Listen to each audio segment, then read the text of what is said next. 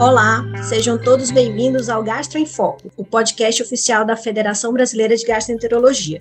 Neste episódio, conversaremos sobre o tema esofagite eosinofílica, diagnóstico, tratamento atual e perspectivas futuras. Eu sou a doutora Eltia Pinto, gastroenterologista e endoscopista do Hospital Universitário Walter Cantídio, da Universidade Federal do Ceará, e membro da Comissão de Assuntos Digitais da FBG. E nossa conversa hoje vai ser com a doutora Gardênia Costa do Carmo, que é gastroenterologista, doutora em ciências pela Faculdade de Medicina de Ribeirão Preto, supervisora da residência médica de gastroenterologia do Hospital Geral de Fortaleza e preceptora da Unicristos. Gardênia, seja muito bem-vinda ao nosso podcast. Olá, Eltia, tudo bem?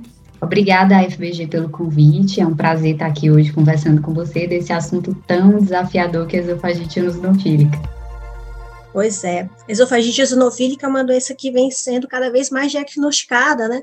Uma prevalência que vem aumentando expressivamente nos últimos 20 anos, especialmente entre os adultos jovens. Como é que a gente pode definir a esofagite eosinofílica? O que é a esofagite eosinofílica? Bem, Elton, a esofagite eosinofílica é uma doença imune crônica, né? TH2 mediada, em resposta, é uma resposta anormal a antígenos ambientais, principalmente antígenos alimentares. Mas já existem algumas evidências que aeroantígenos é, também podem gerar essa inflamação no esôfago. E como você falou, é uma doença que afeta principalmente homens brancos, com menos de 50 anos, e geralmente as pessoas acometidas por essa doença alérgica do esôfago também têm outras doenças alérgicas associadas. 20 a 80% dos pacientes com esofagite eosinofílica vão ter asma, rinite alérgica, urticária, e geralmente eles também têm um histórico familiar de atopia. Mais de 50% dos pacientes com esofagite eosinofílica têm algum histórico de pais, irmãos também com doenças alérgicas. E as evidências mostram que essa susceptibilidade familiar ela é maior quando o pai ou o irmão da pessoa tem alguma dessas doenças alérgicas, principalmente esofagite eosinofílica. Então, é essa doença alérgica do esôfago que é gerada principalmente por antígenos alimentares mesmo. Perfeito. E quais os sintomas são sugestivos de esofagite eosinofílica? Bem, no adulto, o sintoma mais comum é a impactação alimentar intermitente. Mais de 25% dos pacientes têm esse sintoma, e muitas vezes eles também têm um quadro de disfagia para sólidos, que também é intermitente, normalmente né, não é progressivo. O que a gente nota é que muitas vezes esses pacientes, eles desenvolvem ao longo da vida comportamentos compensatórios alimentares na tentativa de é, minimizar essa sensação de disfagia. Normalmente eles comem lentamente, mastigam excessivamente, costumam lubrificar o bolo alimentar com algum líquido ou azeite, né, na refeição. É, geralmente eles engolem repetidamente, evitam os, os alimentos gatilho, que são geralmente aqueles alimentos mais secos, e geralmente eles trituram comprimidos, então eles já têm esses comportamentos, muitas vezes atrasando até o diagnóstico. E acaba que em algumas situações a gente já diagnostica as complicações, né, como estenose esofágica, pela doença. Mas existem outros sintomas que também podem sugerir, o paciente pode ter queimação retroesternal, né, pirose, por isso que muitas vezes é difícil você fazer o diagnóstico diferencial com doença do refluxo. Alguns pacientes podem ter dor torácica não cardíaca. Já nas crianças, os sintomas são mais inespecíficos. É, geralmente, as crianças, elas podem só ter recusa alimentar, vômito, retardo no crescimento. No adulto, é que realmente você vê esse quadro mais característico de disfagia para sólidos e impactação alimentar. E como podemos estabelecer o diagnóstico da esofagite eosinofílica? É, a primeira parte para o diagnóstico é a clínica compatível, né? Aquele paciente com sintoma esofágico, de, como eu falei, de disfagia, impactação alimentar. Então, ele tem esses sintomas sugestivos e a gente faz uma endoscopia, e na endoscopia há a presença de eosinofilia esofágica. Na, na biópsia esofágica, tem mais de 15 eosinófilos por campo.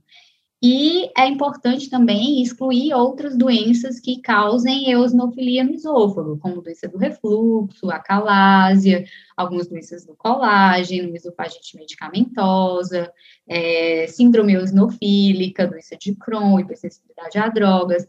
Lembrando que nessas outras é, patologias que geram eosinofilia esofágica, o paciente tem outros sintomas em outros segmentos. Então, geralmente, na esofagite eosinofílica, ele tem sintoma principalmente esofágico, e essa, essa eosinofilia esofágica, ela é mais exuberante, geralmente acima, como o próprio diagnóstico define, acima de 15 eosinófilos por campo na biópsia esofágica. Bom, você falou aí da endoscopia. E quais os achados na endoscopia que apontariam para essa suspeita diagnóstica de esofagite eosinofílica? Existem aqueles achados clássicos que sugerem de cara, né, como que são os sucos longitudinais, os anéis que lembram é, traqueização do esôfago, os pontinhos esbranquiçados, submucosos, mas, assim, é, existem algumas alterações que podem ser inespecíficas, por isso que é sempre importante biopsiar o esôfago quando o paciente tem sintomas sugestivos de esofagite eosinofílica. Então, às vezes, os achados inespecíficos são edema, exudato, às vezes laceração fácil da mucosa, e naqueles casos que o paciente já evolui com complicação, estenoses focais. E a endoscopia, nesse, nesse contexto, além de diagnóstica, ela pode ser terapêutica também, com as dilatações. Mas lembrar que na suspeita, principalmente aquele paciente com disfagia, que você não conseguiu definir bem a etiologia, é importante biopsiar o esôfago mesmo que ele seja endoscopicamente normal, para diagnóstico diferencial. Mas as mais clássicas realmente são os sucos, os anéis traqueais. Uhum. Bom, você também já citou a questão de que alguns sintomas podem lembrar a doença do refluxo, que é uma doença muito prevalente no mundo inteiro. Existe alguma correlação entre essas duas doenças? Tem como diferenciar esofagite eosinofílica de doença do refluxo? Bem, Eltia, a diferenciação dessas duas patologias pode ser um desafio, porque ambas podem causar eosinofilia e os sintomas esofágicos muitas vezes realmente são semelhantes. E existem várias evidências que essas duas patologias elas podem coexistir principalmente porque uma pode aumentar o risco de, do desenvolvimento da outra. A esofagite eosinofílica, por, em algumas situações, alterar a motilidade esofágica, pode alterar a depuração e isso gerar refluxo. E, ao mesmo tempo, a doença do refluxo, por causar dano ao epitélio, por gerar maior exposição a antígeno, também poderia gerar uma resposta, uma resposta alérgica que é, geraria esofagite eosinofílica. Então, há evidências de que elas coexistem e que uma pode aumentar o risco da outra. Inicialmente, o tratamento pode ser o mesmo, né? Como a gente vai falar um pouquinho mais à frente. Perfeito. Então, digamos assim, Garneia, nós estamos diante de um homem, todo a casa dos 40 anos, que vem apresentando episódios de impactação alimentar. E na endoscopia, nós visualizamos sucos longitudinais ao longo do esôfago e a biópsia esofágica nos mostra em torno de 30 eosinófilos por campo de grande aumento. O diagnóstico de esofagite esofílica foi feita. E aí, como nós vamos tratar esse paciente? O que, é que nós temos de arsenal terapêutico na atualidade? A gente tem três pilares principais para o tratamento da, da esofagite eosinofílica, que é o tratamento medicamentoso, o tratamento dietético e o tratamento endoscópico. O tratamento endoscópico, ele basicamente trata as complicações, que são as estenoses com as dilatações, né? Já o tratamento medicamentoso e dietético é que realmente vai atuar na doença, né? Reduzindo a inflamação. O tratamento medicamentoso tem duas drogas principais, que são os inibidores de bomba de prótons e os corticoides tópicos. Qual escolher ainda é um dilema, né? Porque a gente tem que levar em consideração muito o custo, né, e o benefício. Então, a maioria das, dos guidelines recomendam a gente começar com inibidor de bomba de prótons, porque é uma droga mais acessível, né, com efeitos colaterais é, menos exuberantes. Para o paciente é mais fácil tomar um comprimido do que ter que usar bombinhas e outras substâncias porque infelizmente a gente ainda não tem um, uma, uma, formulação específica para esofagite eosinofílica no contexto do corticoide tópico. Então, geralmente é a droga de primeira escolha. Normalmente a gente faz inibidor de bomba de prótons em dose dobrada. Geralmente a gente faz essa droga por três a seis meses, vai reavaliando o paciente e até que a gente pode chegar em, em, a desmamar essa droga, deixando a menor dose que a, que a pessoa fique assintomática, tanto do ponto de vista clínico quanto endoscópico. Em torno de 40% a 50% dos pacientes tendem a responder bem ao inibidor de bomba de prótons. Aqueles que não respondem, ou aqueles pacientes que já abrem com estenose, a gente pode também levar em consideração já iniciar o corticoide tópico, né? É, como eu falei, não tem formulação própria para o esôfago, mas é, a gente utiliza as formulações para asma e tem mostrado um sucesso significativo, em torno de 60% a 70% de resposta. Então, essas são é, é, as principais formas de tratar do ponto de vista medicamentoso. E do ponto de vista dietético, que realmente é um pouco mais difícil a adesão, principalmente no adulto, são as dietas restritivas com os seis principais alérgenos ambientais, né? Que é o leite, o trigo, o ovo, a soja, os nuts, né? E os peixes e crustáceos. Mas realmente a adesão do paciente é mais difícil, a gente tira esses, esses antígenos e vai reintroduzindo, repetindo a endoscopia para ver a resposta.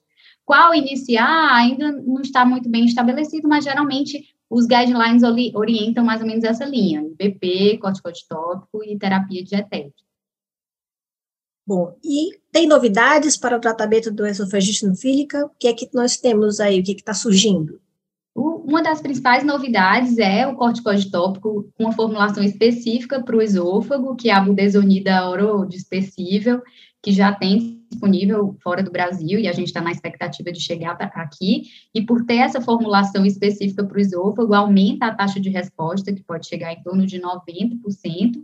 Para os casos refratários, já existem alguns estudos com imunobiológicos, é, que são é, drogas usadas em reações TH2 mediada, anti-L, é, IL-4 e IL-13. Inclusive, um deles já foi aprovado pelo FDA para uso na esofagite eosinofílica, que é o dupilumab.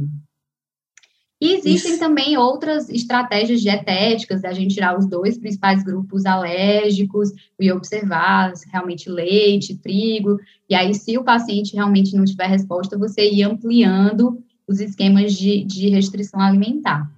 Perfeito. Bom, Gardeia, muito obrigada pela sua participação aqui no nosso podcast. Foi um imenso prazer ter com você aqui para discutir sobre esse assunto. Eu que agradeço. Muito bem. Você acabou de ouvir mais um episódio do programa Gastro em Foco, o podcast oficial da Federação Brasileira de Gastroenterologia. Esse episódio e todas as edições estão disponíveis no site da FBG, www.fbg.org.br, e também nas principais plataformas de streaming. Fiquem atentos nos próximos episódios do nosso podcast. Até lá! Apsen, o cuidado que transforma. Conheça o Quintal Apsen, um portal exclusivo para profissionais da saúde.